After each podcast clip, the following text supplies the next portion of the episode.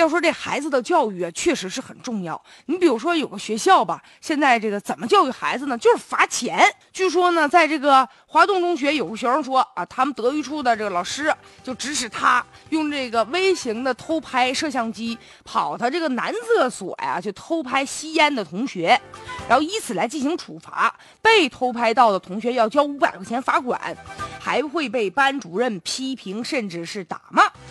说这德育处的老师要求了，吸烟的同学呢，抓住你之后，你再继续到厕所去偷拍别的吸烟的同学，直到你再抓着五个人，这事儿就算是交差了。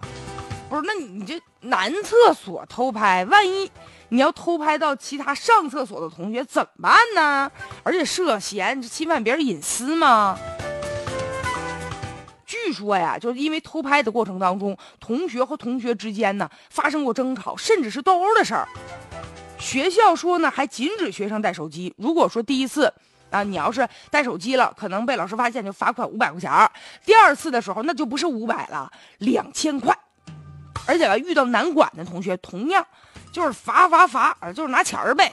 现在要说呀，为了加强管理，说这学校就对同学的言行和成绩都采取扣分的政策了，被扣的分越多，那也是罚款呗。现在当地教育局呢，经过调查就发现，说这德育处的负责人呢和这班主任老师确实存在违规的现象啊，对那些抽烟的同学确实是罚款了，但是呢，说马上就把钱呢退给家长，但是呢，否认说老师没有指使学生偷拍。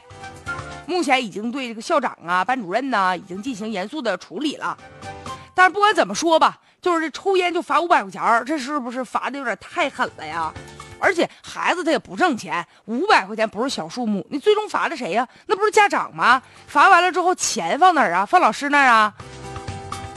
钱怎么花也是个问题。还有就是啊，就现在我就发现有些学校就是这样，就是好像除了罚款不会别的了。一说管学生就罚款，什么迟到要罚款，上课说话要罚款，呃，缺作业交作业要罚款，成绩差也要罚款。前两天我不还说过一新闻吗？说有一个学校也是，如果你这个成绩要退步了，然后呢你就得交多少多少钱罚款。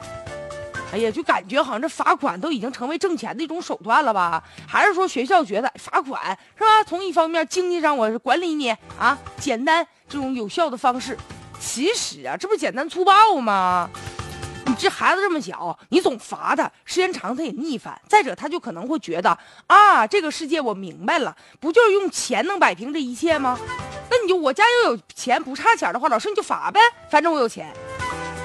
再者吧，就没有规矩不成方圆，是吧？学校管理吧，应该晓之以情，动之以理。教书育人的地方，你得让他知道他错在哪儿了，让他心服口服，才能啊，真正的去让孩子去改正，不是说以罚代管。哎呀，就感觉好像如果说学校总罚款的话，倒像是个罚款的机器了。反正我上学那时候，我们老师也没提罚款啊。